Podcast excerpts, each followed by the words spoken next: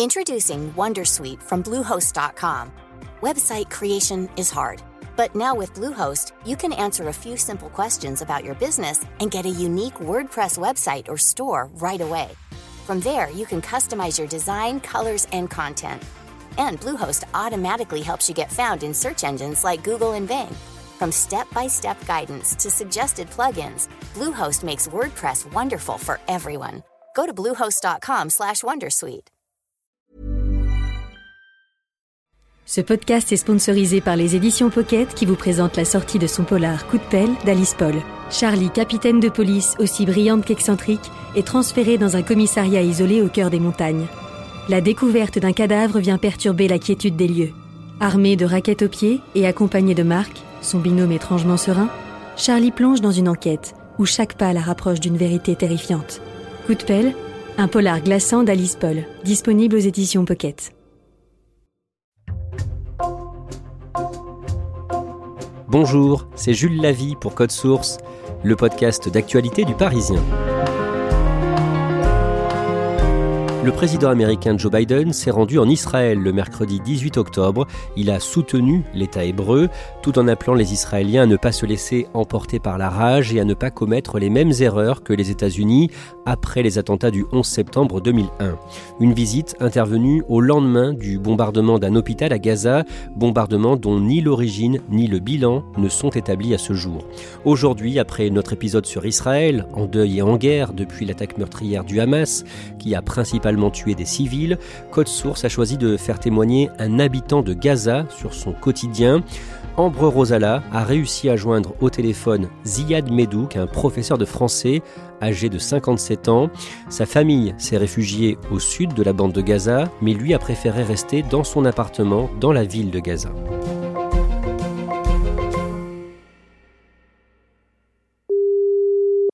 Je contacte Ziad Medouk par téléphone au 11e jour d'affrontement entre Israël et le Hamas. Allô Il est enfermé chez lui dans la ville de Gaza et pendant notre conversation, j'entends parfois des bombardements à travers le téléphone. Donc, comme vous entendez, donc un, un bruit très fort. Donc, ça, c'est le quotidien. C'est difficile de dire on est habitué, mais voilà, c'est le quotidien difficile. Ziad n'a pas hésité une seconde à témoigner. Il m'explique que c'est très important pour lui de pouvoir raconter ce qu'il vit à Gaza. À travers le témoignage, je m'exprime. J'essaie d'exprimer mes ressentis et surtout, je sors ma colère. Et je calme ma colère en témoignant. J'essaie un peu de, de, sortir mon isolement, même si c'est difficile, avec la poursuite de, des bombardements intensifs et la poursuite de la catastrophe humanitaire. Ziad est né en 1966 dans la ville de Gaza. L'année d'après, le 5 juin 1967, la guerre des six jours éclate. L'État d'Israël s'empare de la bande de Gaza et occupe militairement le territoire. Ziad grandit donc dans cette atmosphère d'occupation militaire. De la fenêtre de notre maison, on voyait les soldats et on voyait les colons qui contrôlaient les meilleurs euh, terrains, les meilleurs puits d'eau. Notre enfance était triste parce qu'il n'y a pas vraiment des souvenirs à part la révolte, la violence, les attaques, les arrestations, les morts, les blessés. Donc, c'est pas une vie normale. Le 9 décembre 1987, la première intifada, soulèvement en français, éclate dans la bande de Gaza. De jeunes Palestiniens se révoltent contre l'armée israélienne en leur jetant des pierres et de violentes émeutes éclatent. Ziad a 21 ans.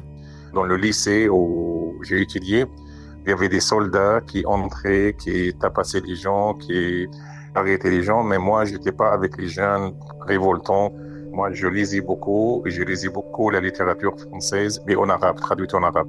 Et j'étais très impressionné par la littérature française. C'était une littérature plus ou moins engagée, c'était une littérature de Victor Hugo, Molière, en quête de justice, en quête de liberté comme moi. La langue française, pour moi, c'est une langue de paix. Voilà.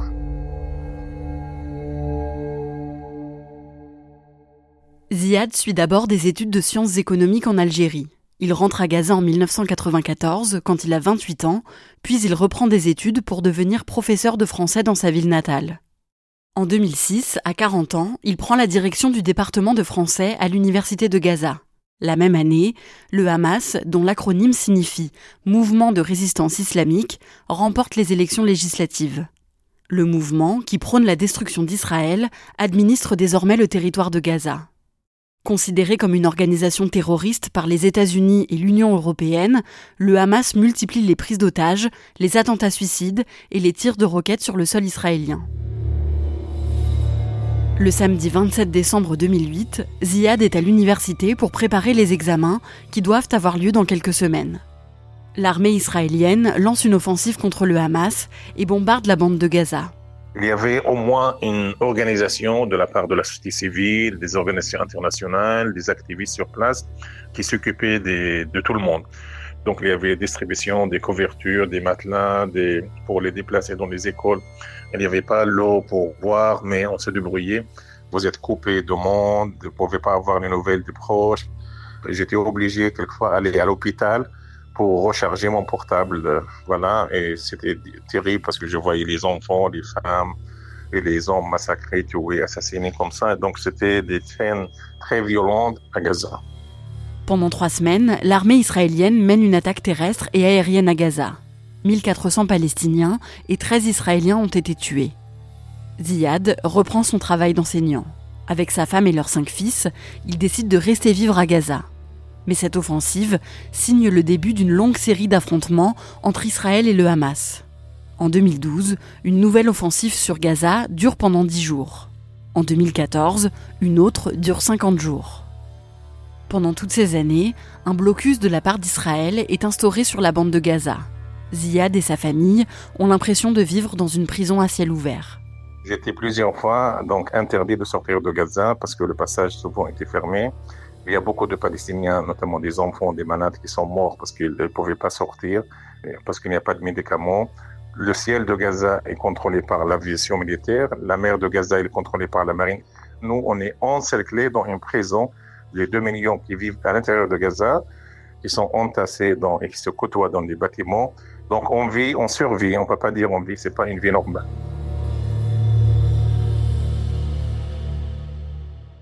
Malgré les différents affrontements, Ziad n'a jamais pensé arrêter son travail d'enseignant à l'université de Gaza.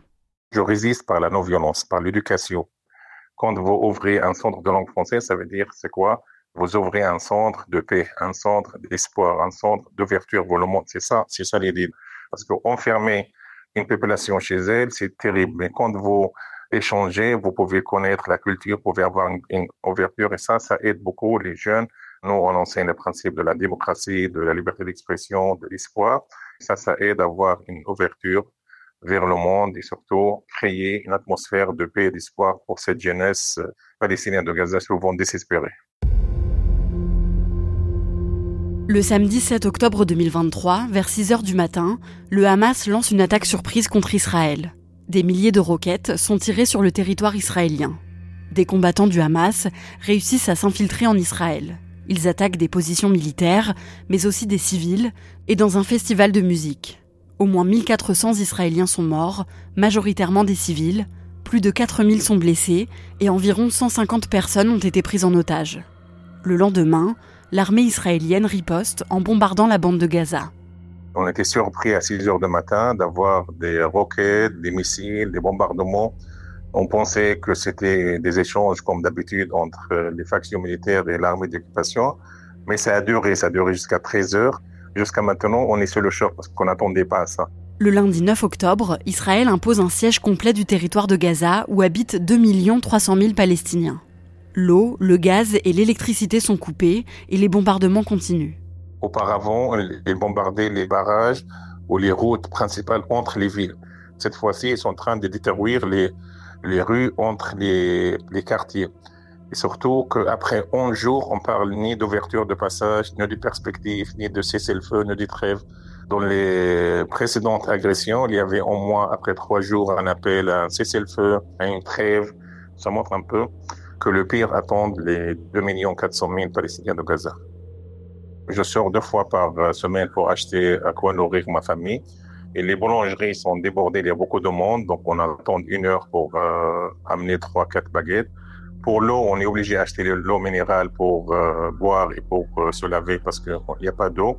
On vit avec la peur, l'angoisse, avec le, la manque et la pénurie d'électricité, d'eau, de médicaments, de nourriture.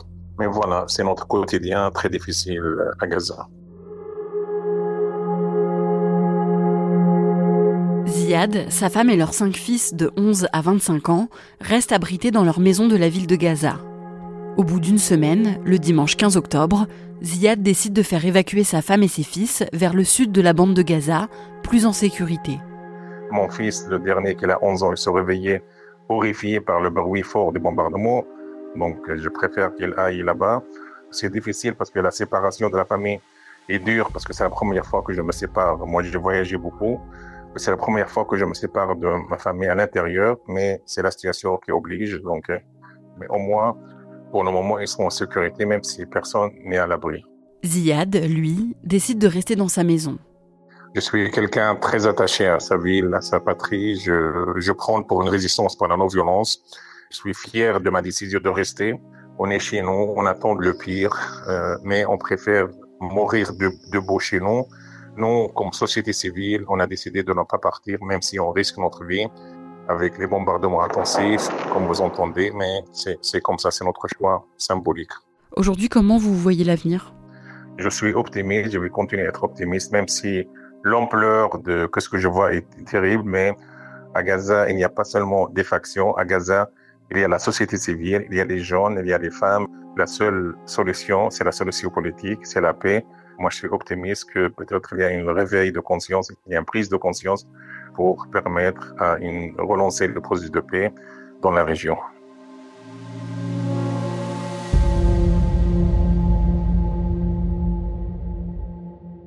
Cet entretien a été enregistré avant le bombardement dont l'origine fait débat sur un hôpital palestinien à Gaza. Ambre Ziad Medouk ne dit pas un mot sur le Hamas dans ce témoignage. Qu'est-ce qu'il pense de cette euh, organisation et de ces attaques meurtrières euh, qui ont visé principalement des civils le 7 octobre en Israël? Alors je lui ai posé clairement la question, mais il ne répond pas en condamnant fermement le Hamas. Il m'a répondu en me disant qu'il ne voulait pas critiquer ce que faisaient les autres, mais il m'a aussi répété que ce que lui il défendait, c'était une résistance pacifique, non armée, et que la violence et la guerre ne pourraient, selon lui, jamais résoudre le conflit. Est-ce qu'il a peur de mourir en restant dans la ville de Gaza? Je saurais pas trop dire, je pense que oui, forcément il y a un peu de peur, mais en tout cas pas suffisamment pour qu'il change d'avis et qu'il décide de quitter sa ville. Et ce que j'ai ressenti euh, quand je l'ai au téléphone, c'est pas de la peur, mais euh, plutôt de l'espoir.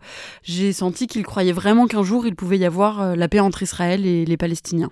Dernière chose, Ambre, Ziad Medouk t'a dit à plusieurs reprises avoir le sentiment que la communauté internationale ne réagit pas assez pour arrêter cette guerre et les bombardements sur Gaza qui tuent des hommes du Hamas mais aussi euh, des dizaines ou des centaines de civils selon les autorités locales.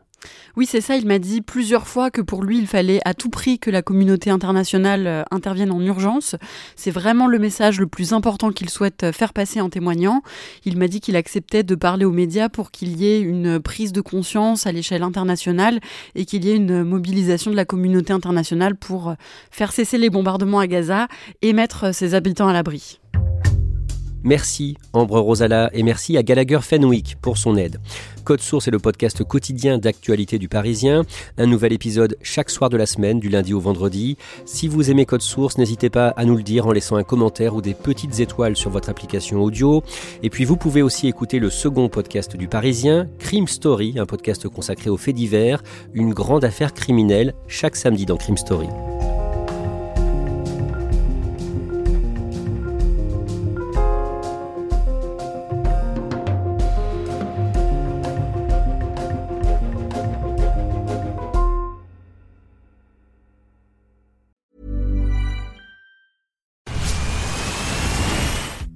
Dust coming from?